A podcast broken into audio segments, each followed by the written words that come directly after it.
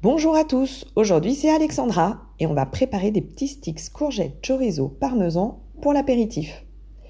Pour faire cette recette, il vous faudra un œuf, 40 g d'huile d'olive, 120 g de farine, on peut aussi mettre de la farine de riz à la place, 130 g de courgettes, 80 g de parmesan râpé, la moitié d'une cuillère à café de bicarbonate de soude, 80 g de lait, 6 tranches de chorizo, doux ou fort, coupé en dés, et puis une cuillère à soupe d'un mélange d'épices.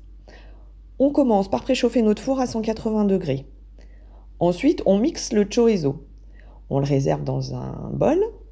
On découpe nos courgettes en dés, puis on les mixe et on les ajoute à notre chorizo. Dans un récipient à part, on mélange l'œuf avec le lait. On ajoute le parmesan, on mélange bien. On ajoute la farine, on continue de bien mélanger, puis on ajoute l'huile avec le bicarbonate et les épices. On mélange bien afin d'obtenir une pâte bien onctueuse.